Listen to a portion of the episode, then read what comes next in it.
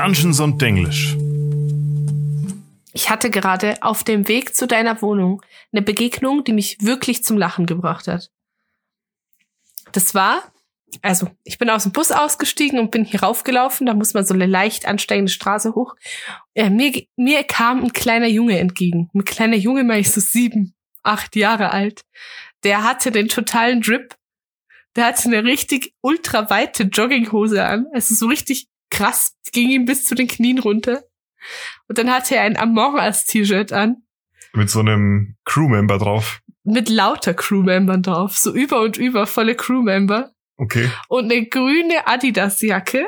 Richtig wilder Drip. Und hat mich angeguckt mit einem Todesblick bis zu dem Zeitpunkt, wo er an mir vorbeigegangen ist. Hat er eine Hand gehoben, Augenbraue gehoben gesagt, yes. So ganz cool. Was? Und ist weitergegangen. Und ich bin dann stehen geblieben und hab mir gedacht, was war das jetzt? Musste dann wirklich lachen? Ja, man muss dazu sagen, wir wohnen ja in der Stadt, da ist es nicht üblich, dass man einander grüßt. Das Aber ich war mein, so.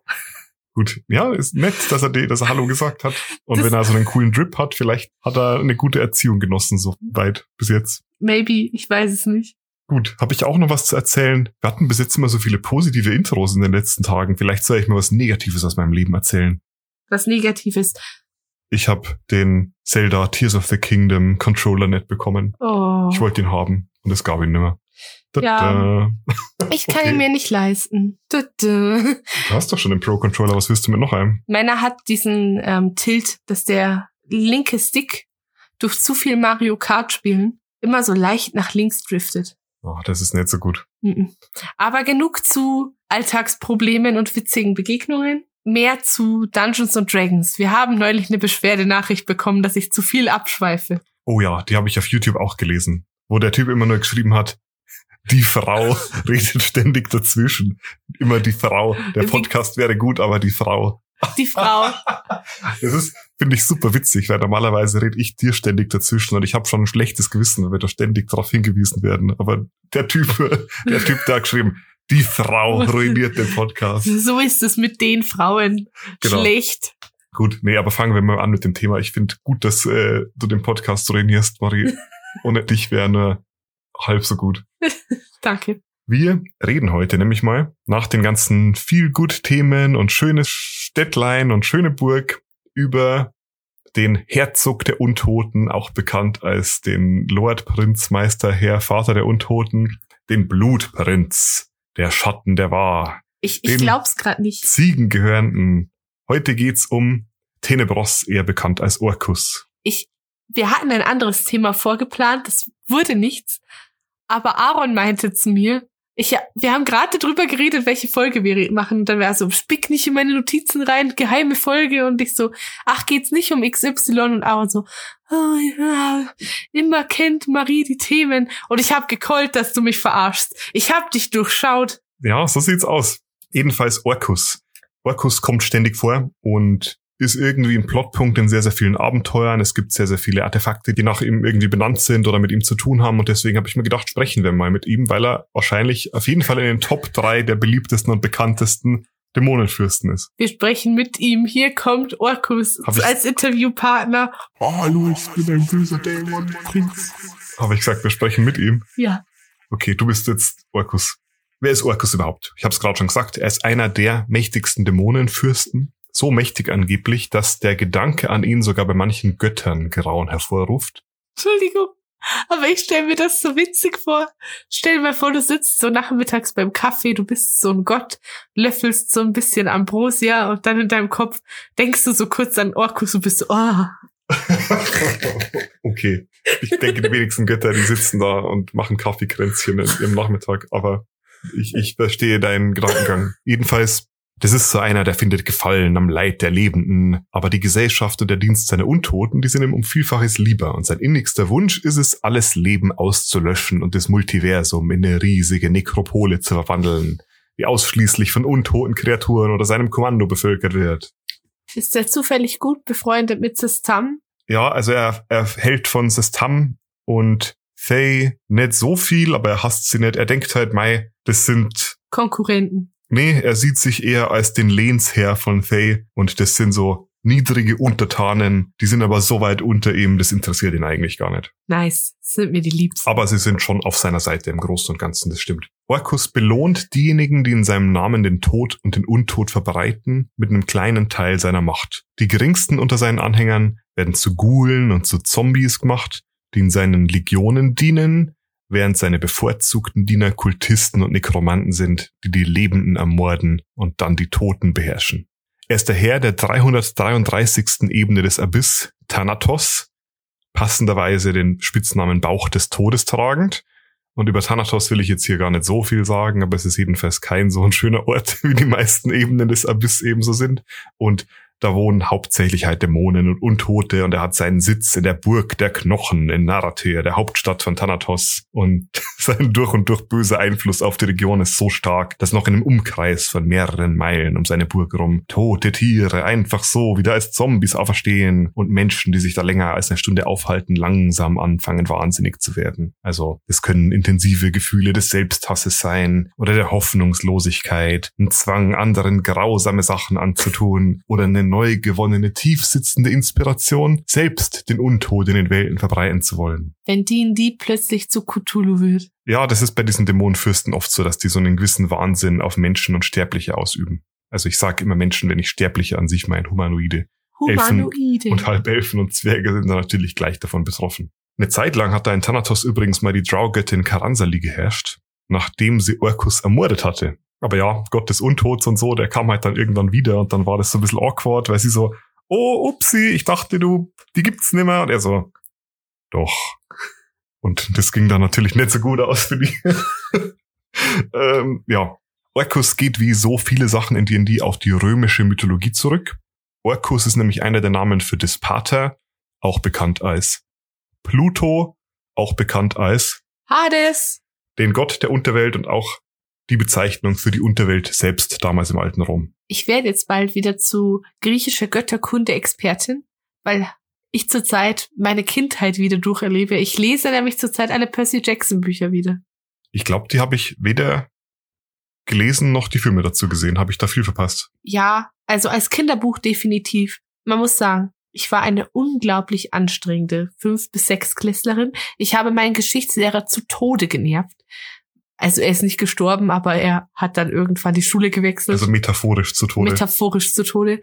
Ähm, weil ich diese Bücher verschlungen habe und ich in Geschichte metaphorisch nicht metaphorisch verschlungen. Ja, und ich in Geschichte nicht drauf warten konnte, bis wir endlich über griechische Götterkunde geredet haben, und dann haben wir nur eine Unterrichtsstunde zugemacht und ich war richtig traurig. Ich habe den wirklich jede Woche genervt. Reden wir da bald drüber? Geht's in der Probe darum? Reden wir da bald drüber? Weil ich die Nervige war, die diese Bücher gelesen hat, wie blöde. Und ich war halt als Fünf-, Sechsklässlerin schon so eine richtige Hermine. Diese ganzen alten griechischen und römischen Sagen, die fand ich aber auch immer sehr, sehr super. Hier mal Shoutout an meine alte Lateinlehrerin, Frau Heidler die hat uns nämlich immer diese Sagen nahegebracht. Und das war das Einzige, was ich im Lateinunterricht wirklich cool fand, wenn ich ehrlich bin. Meine Lateinlehrerin war richtig schlimm. Zurück zum Thema. Fangen wir mal ganz von vorne an, nämlich damit, wer aussieht. Im Gegensatz zu den Göttern und so haben die Dämonenfürsten nämlich eine Form, in der sie sich meistens zeigen, die in der Regel auch relativ fix ist. Und Orcus wird meistens beschrieben als an die fünf Meter große humanoide Figur mit Ziegenhörnern, wenn nicht sogar einem Ziegenschädel als Kopf. Die fünfte Edition beschreibt ihn als bestialische Kreatur des Verderbens mit einem kranken, verwesenden Aussehen. Er hat den Unterkörper einer Ziege und sein Frankensteins Monster anmutender Torso ist immens muskulös und hat rotes, aufquellendes, von Nähten und Narben überzogenes Fleisch. Aus seinem Rücken ragen zwei riesige Fledermausflügel, und er hat ein gewaltiges Maul, aus dem riesige Hauer ragen. Er hat einen Schweif, der über und über mit Stacheln bedeckt ist und über tödliches Gift verfügt und anstatt Augen brennen in seinen Augenhöhlen nur rote Flammen. Das klingt irgendwie, weißt du, wie das klingt? Das klingt jetzt voll böse, was ich sag. Was denn? Aber wenn ich zu dem Drittklässler im Kunstunterricht sag, zeichne ein Monster, könnte das dabei rauskommen. Ist doch super, oder? Damit ist er das quintessentiell Böse. Er ist die Imagination eines Drittklässlers. Ah. und der Gute ist seit der ersten Edition in D&D mit von der Partie und so bekannt er bei den Spielern ist, genauso bekannt ist er auch in den Vergessenen Reichen und im Multiversum selber. Von allen Dämonenfürsten ist er wahrscheinlich der, der am öftesten von Sterblichen angebetet wird. Und es ist ex und er ist extrem nah dran, wahre Göttlichkeit zu erlangen. Der einzige Grund dafür, warum ihm das bisher nicht gelungen ist, ist, dass er einfach so viele andere Sachen zu tun hat. Er hat quasi einfach andere Prioritäten. Das heißt aber nicht, dass er es nicht schon versucht hat. Um in D&D ein Gott zu werden, braucht man einen göttlichen Funken, einen Divine Spark, und den kriegt man am einfachsten von einem anderen Gott. Ach so, deswegen mucksen sich die ständig alle gegenseitig ab. Äh, naja, wenn du schon Gott bist und den anderen abmurkst, dann hast du schon den Divine Spark, aber du kannst natürlich ein bisschen mehr göttliche Macht äh, übernehmen und die Domänen bekommen. Spannender ist es, wenn du als Nicht-Gott an so einen Divine Spark kommst, denn das ist dein Weg zur Göttlichkeit. Und deswegen hat er einen sehr, sehr großen Hass auf die Raven Queen, die Rabenkönigin. Über die haben wir schon mal eine Folge gemacht. Genau, die er plant zu ermorden, um ihren Platz einzunehmen. Es gibt auch Todes- und Chaos-Kleriker, die ihn anbeten und sogar finstere Paladine. Er herrscht bzw. hält Einfluss über die Domänen des Untods, des Chaos, des Todes, des Bösen und der Dunkelheit und er hat sehr, sehr umfassende Mächte. Abgesehen davon, dass er körperlich sehr, sehr stark ist, hat er sehr, sehr große magische Fähigkeiten. Orkus kann durch nicht magische Waffen nicht verletzt werden, ist hochresistent gegen Elementarschaden und nahezu unempfindlich gegenüber Magie. Jeder seiner auserwählten Todespriester kann den Avatar von Orkus zu sich rufen, der in Geisterform erscheint und über einen Tropfen von Orkus Macht verfügt. Von daher ist er überall, wo er angebetet wird, omnipräsent und er ist außerdem eine der wenigen Kreaturen im Multiversum, die die dunkle Sprache beherrschen. Das ist im Grunde so die Sprache der alten, bösen Götter, die selbst vor Magie nur so trieft und dunkle Geheimnisse in sich birgt, auch so ein bisschen Cthulhu-mäßig, wo wir dabei sind. Es wird ihm nachgesagt, dass er die finale Handhabe über das Phylakterium eines jeden Liches hat. Also wenn ihm irgendein Lich nicht passt, dann kann er das Phylakterium, das Seelengefäß des Liches, mit einem Schnipser zerstören und damit die Seele des Liches. Und auf der anderen Seite ist seine Macht über den Untod so groß, dass er sogar schon Liches zurückgeholt haben soll, deren Phylakterien bereits zerstört worden sind. Ich muss jetzt noch mal kurz Bewunderung aussprechen, dass du das Wort Lich und Phylakterium so schnell über die Lippen läuft. Schnell über die Lippen läuft. Schnell. Ich habe manchmal so ein leichtes Problem mit Ch und SCH-Lauten. Ich weiß nicht, ob das schon mal aufgefallen ist. Ehrlich gesagt nicht. Ich habe so einen ganz, ganz dezenten westfälischen Einschlag durch meine Mutter und ganz, ganz selten habe ich ein bisschen Problem bei Ch und Sch. Aber nur sehr selten. Aber Phylakterium ist nicht so easy für mich so schnell zu sagen. Echt, ich finde, das ist ein relativ normales Wort. Das ist nicht so gebräuchlich, aber aussprachemäßig ist es voll okay. Jedenfalls kannst du dir vorstellen, wenn du ein böser Dämonenfürst bist, dann hast du eine ganze Menge Feinde. Er hat aber auch eine ganze Menge Buddies. Aber fangen wir mit den Feinden mal an. Neben der Raven Queen, der Herrin über den Tod und die Herzogin des Shadowfields, insbesondere zwei sind da nennenswert, nämlich die, mit denen er eine ganze Menge Krieg treibt. Das ist so seine Hauptbeschäftigung. Krieg gegen Gratzt, den Fürsten der Dekadenz und den Lord der Lust und Krieg gegen Demogorgon, den ersten Dämon. Das ist der aus Stranger Things, oder? Genau. Demogorgon ist wahrscheinlich, die Ranglisten sind nicht so ganz klar, aber der einzige Dämon, der noch stärker ist als Orkus er ist der Prinz der Dämonen und ist der mächtigste. Der kriegt bestimmt auch nochmal seine eigene Folge, auch wegen dem ganzen Stranger Things Ding drumherum. Ist der in D&D auch so ein Blumenkopf? Nee.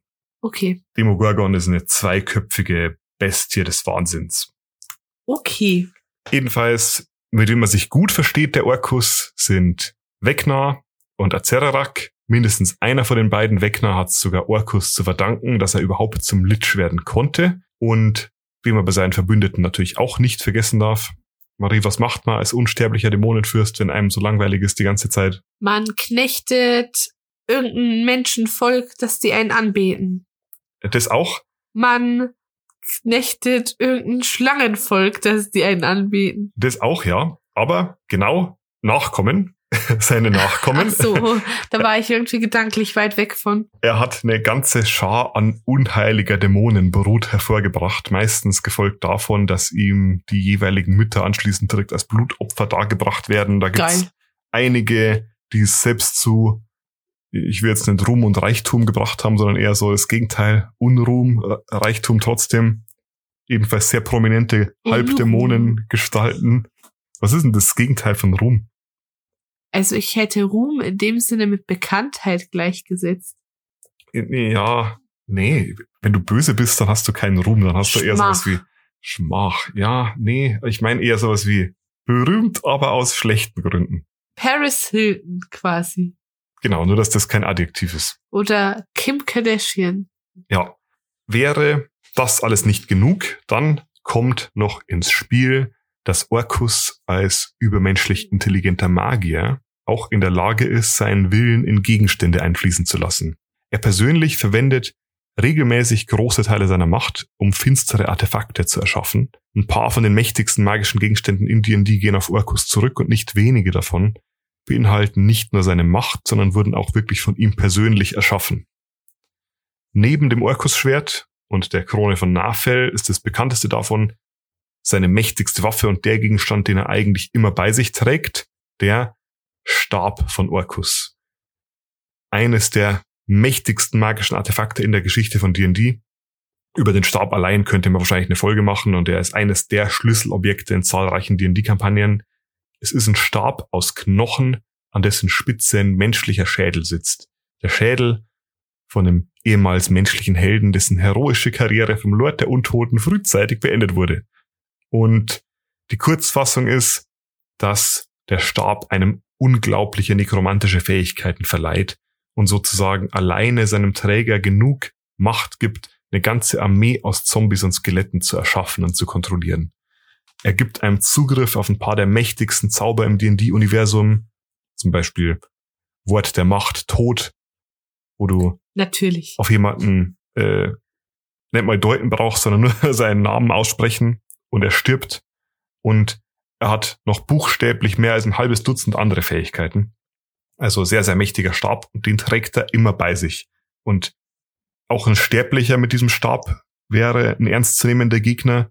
Orkus, der Dämonenfürst mit diesem Stab, ist quasi unaufhaltsam. Aber wenn der gute Mann die Zeit hatte, sich fortzupflanzen ohne Ende, wieso hatte er dann nicht auch die Zeit, runterzugehen auf die Main Plane, wie heißt die nochmal? Die materielle Ebene. Die materielle Ebene. Wow, das hat jetzt gedauert. Wieso lä- läuft er da nicht einfach in so ein Dorf und geht so stirb, stirb, stirb, du stirbst auch, du bist jetzt auch tot?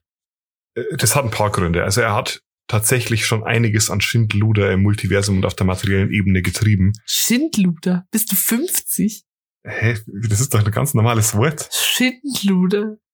Oh, da hat er mal ein Upsi gemacht. Ein Schindluder. ja, das sagt man so. Potzblitz, was soll das jetzt? Ei, ei, ei. Oh weh, oh weh. Ja, ähm, die Sache ist die, wenn er da direkt in Persona auftaucht, dann gibt's schon eine ganze Menge an mächtigen Gegenspielern, die sich ihm da direkt zeigen würden. Er ist durchaus eher jemand, der seine Armeen vorschickt und darauf wartet, dass er einen komplett hundertprozentig sicheren Plan hat, bevor er da jetzt was umsetzt. Also er ist zwar ein Dämon, aber er ist hochintelligent und Planung ist ein sehr, sehr wichtiger Aspekt bei dem, was er tut. Auch wenn es so ist, dass wenn es wirklich mal zum Kampf kommt, dann soll er ein unaufhaltsamer Berserker sein und seine Wut grenzenlos, aber das ist ein anderes Thema. Es ist nur so, wenn du als Dämonenfürst hergehst und auf der materiellen Ebene plötzlich rumläufst und Dörfer vernichtest, dann kommen irgendwann die Götter und sagen, nee du, so aber nicht. So nicht, Brudi. Hör auf mit deinem Schindluder. genau. Ja, die Geschichte von Orkus selber ist umstritten. Es gibt diese Legende, dass er ursprünglich als Mensch geboren wurde, der irgendeine Form von bösen Magier war, seine Seele dem falschen Gott verkauft und nach einem Tod als Dämon in Pazunia wiedergeboren wurde, der ersten Ebene des Abyss. Und von da soll er sich hochgearbeitet haben Von der Lava zum Manen, zum Frog, zum Glabrezu, von einer Dämonenbeförderung zur nächsten quasi, bis er irgendwann an der höchsten Stufe angekommen ist, beim Balor. Und nicht nur das, er wurde zum mächtigsten Balor und hat so die Kontrolle über Thanatos errungen. Eine andere Geschichte erzählt allerdings davon, dass er eigentlich kein Mensch war und auch kein Dämon, sondern ein Primordial, einer der urtümlichen, einer der Erzelementare, wenn man so will, genau wie Demogorgon übrigens, der einfach den Platz von einem anderen Dämonenfürsten eingenommen hat und die dämonische Form sich dann erst im Laufe der Jahrhunderte gebildet hat, so wie er jetzt ist. Wie gesagt, nicht ganz klar. Als letztes möchte ich einfach nochmal ganz kurz so ein bisschen darauf eingehen, in welche Form man in der fünften Edition auf ihn treffen kann. Denn Orcus hat tatsächlich einen Stat-Block. Ich kürze den ab, denn er ist sehr, sehr lang. Aber damit ihr euch mal sowas darunter vorstellen könnt, der ist Herausforderungsgrad 26, bringt 90.000 Erfahrungspunkte, wenn man ihn besiegt, hat über 400 Hitpoints, kann fliegen, Stärke 27, sein niedrigster Wert ist Dex mit 14, aber sonst hat er Konstitution 25, Intelligenz 20, Weisheit 20, Charisma 25, Immun gegen nicht magischen Schaden, nekrotischen Schaden, Giftschaden, resistent gegen Kälte, Feuer, Blitze, ähm, extrem hohe Fähigkeitswerte, Arcana plus 13. Was ist denn Chill Touch auf 17 Level? Ja, er kann jederzeit den Cantrip Chill Touch zaubern, als sei er ein Level 17 Spellcaster. Das heißt mit 4d8 Schaden. Wobei das ihm was ist, was er wahrscheinlich am wenigsten macht, denn er kann genauso gut ähm, seine Untoten vorschicken oder die Zeit anhalten mit Timestop. Wild. Er hat Legendary Resistances, das heißt dreimal pro Tag, wenn er einen Rettungswurf nicht schafft, kann er einfach sagen, ich habe den jetzt doch geschafft. Er hat alle Fähigkeiten von seinem Stab. Er kann mit seinem Stab zweimal pro Runde angreifen, ein so ein Stabangriff. Also wenn er dir mit dem Stab einfach um die Backe schlägt, dann ist das ein plus 19 Angriff. Das heißt, selbst angenommen, er würde eine 2 würfeln, hätte er immer noch 21 to hit. Und er machte dann mal ganz schnell im Durchschnitt 21 Wuchtschaden und dann noch 13 nekrotischen Schaden drauf. Er hat legendäre Aktionen, kann besagten Chill Touch zum Beispiel zaubern, auch wenn er gar nicht dran ist. Er hat Leer-Actions, wenn du ihn herausforderst, wo er zu Hause ist, was du meistens tust, denn Wieso würde er zu dir kommen? Wenn du was von ihm willst, kommst du zu ihm. Er kann, da wo er zu Hause ist, einmal pro Runde einfach Powerword Kill casten, kann äh, ein halbes Dutzend Zombies oder Skelette auferstehen lassen und so weiter und so fort. Äh, es ist quasi alles dabei. Wild. Schon wild. Möchte ich jetzt eher ungern treffen, den Typen. Zeig mal das Bild. Schön. Doch nicht so schön. Ja, doch, so stelle ich mir Drittklässler-Zeichnungen vor. Kein Drittklässler malt so schön. Ja. Jetzt stellt sich die Frage, Marie, hast du noch Fragen zu Arkus? Ich denke, du hast alle meine Fragen bezüglich diesem äußerst hässlichen Wesen beantwortet. Ich okay. glaube, ich wäre echt verstört, wenn ich den treffen würde. Lässt sich organisieren in der nächsten D&D-Kampagne. Bitte nicht. Oder in der aktuellen. Bitte nicht. Danke. Auf einer Skala von 1 bis 333 Ebenen des Abyss. Was gibst du dem Blutlord? Ich gebe ihm eine 282, weil ist ein krasser Bösewicht, aber man kann ihn wahrscheinlich als D&D-Gegner jetzt eher weniger einsetzen direkt, weil er einfach ein zu hohes Challenge-Rating hat. Naja, für eine Level 20er Abenteurergruppe macht er einen guten Endboss. Ja, wäre möglich. Die genau. Sache ist die, das Problem bei Orkus ist, du kämpfst ja normalerweise nicht gegen ihn, sondern er hat dann eine Armee von Nightwalkern und Liches und hunderte, wenn nicht tausende Zombies und Skelette. Deswegen wird's dann schon wieder kritisch. Ja, und genau das finde ich halt manchmal so ein bisschen schade, wenn es so coole Wesenheiten gibt, in denen die aber du denen eigentlich realistisch nie begegnen kannst aus Spielersicht. Ja, da äh, sprichst du noch was an, was ich noch gar nicht so gesagt habe. Er treibt sich ja, wie gesagt, durchaus rum in den materiellen Ebenen und auch in der fünften Edition ist sein Einfluss merklich zu spüren. Denn je nachdem, wie die Abenteuer so laufen, kann man ihm durchaus mal begegnen. In mindestens einem der Abenteuer kommt er auf jeden Fall direkt vor. Okay. Ja, dann revidiere ich das. Aber das ist trotzdem, finde ich, ist es ein guter Punkt, dass die als Bösewichte oft eher nicht so geile Gegner ausmachen. Weil ganz ehrlich, wie viele offizielle Abenteuer spielen denn auf Level 20? Mir fällt gerade eins ein und das ist einfach nur ein gigantischer Dungeon. Ja, aber du kannst dem ja auch begegnen, wenn du nicht Level 20 bist. Ja, ja, trotzdem. Ich bleib bei meiner 282. Fairer Punkt, würde ich sagen. Gut. Heute mal wieder eine etwas kürzere Folge, glaube ich. Ich habe jetzt nicht auf die Uhr geschaut, aber gefühlt. Eine Sache möchte ich noch sagen. Unser Gewinnspiel läuft noch. Kommt einfach bei uns im Discord vorbei. Da klickt ihr einmal auf einen Button. Damit nehmt ihr automatisch teil. Habt eine Chance, eins von fünf Starter-Sets zu gewinnen. Ihr müsst da kein schlechtes Gewissen haben, wenn ihr sagt, aber ich bin doch gar kein D&D-Anfänger. Dann nehmt ihr es und gebt's einem Freund. Das ist auch zum Weiterschenken gedacht. Genau. Und dann hätte ich noch eine Bitte an euch. Und zwar, wenn ihr Ideen habt, was wir mit unserem Instagram machen könnten, was würdet ihr gerne sehen, was würdet ihr gerne hören von uns, dann schreibt uns das doch gerne, weil ich habe jetzt gesehen, dass das Dungeon und Dungeons und Denglish Instagram mein privates bei der Followerzahl überholt hat. Es ist soweit. Wir sind sehr, sehr nah dran an den 1000 Abonnenten auf YouTube. Das würde uns super freuen. Ich glaube, uns fehlen jetzt irgendwie noch um die 10 oder so. Nicht mehr viele auf jeden Fall. Genau, es hört sich jetzt gerade so sehr nach Betteln an. Aber das ist eigentlich, nee. Es hilft uns halt einfach Es hilft super. uns einfach nur total, genau. Ähm, vor allem kommt er dazu, ich, ich weiß, wir scherzen immer viel über die Juwelen und diese und äh, was sage ich immer, die seltenen Erden. Aber wir verdienen aktuell mit dem Podcast nichts. Im Gegenteil, das kostet uns natürlich Geld, das alles überall zu hosten. Und damit ähm, könnte Aaron vermutlich zumindest die monatlichen Kosten, was das Uploaden des Podcasts kostet, decken. Genau. Wir überlegen, ob wir jetzt dann langsam mal auf, auf YouTube vielleicht eine Werbung am Anfang der Folge schalten oder uns mal nach Sponsoren umschauen. Wir haben schon mehrere Sponsorenanfragen bekommen, die wir bis jetzt immer abgelehnt haben.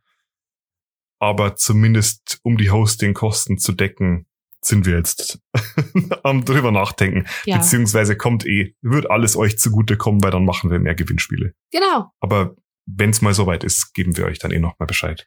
Jawohl. Und genau, wie gesagt, Außerdem könnt ihr mir dann tatsächlich wirklich Juwelen schicken. Aaron, Was denn? Du kriegst, du kriegst dann auch welche. Du kriegst dann ich immer die, keine du Juwelen. kriegst dann die, die man für Schmuck hernehmen kann. Ich will diese großen Klunker. Was war denn das jetzt gerade schon wieder für eine Aussage? Hier, die Frau kriegt die für Schmuck. Ja, natürlich. Du kriegst so die, die man in Ohrringe reinmachen kann und ich krieg so diese fetten Okay. Glitzerdinge. Ähm, Aaron, ich wäre dafür, dass die Frau jetzt entscheidet, dass wir den Podcast für heute beenden. Nein, ich werde schon wieder unterdrückt. Frau ruiniert den Podcast. Bitte. Okay, wir hören uns nächste Woche wieder. Ich bin die Frau. Ich bin der Aaron und ja, mir fällt leider keine witzige Erwiderung darauf ein. Gute Tja. Frau. Ich hoffe, ihr hört beim nächsten Mal wieder zu. Bis dann. Bis dann, tschüss. Ciao.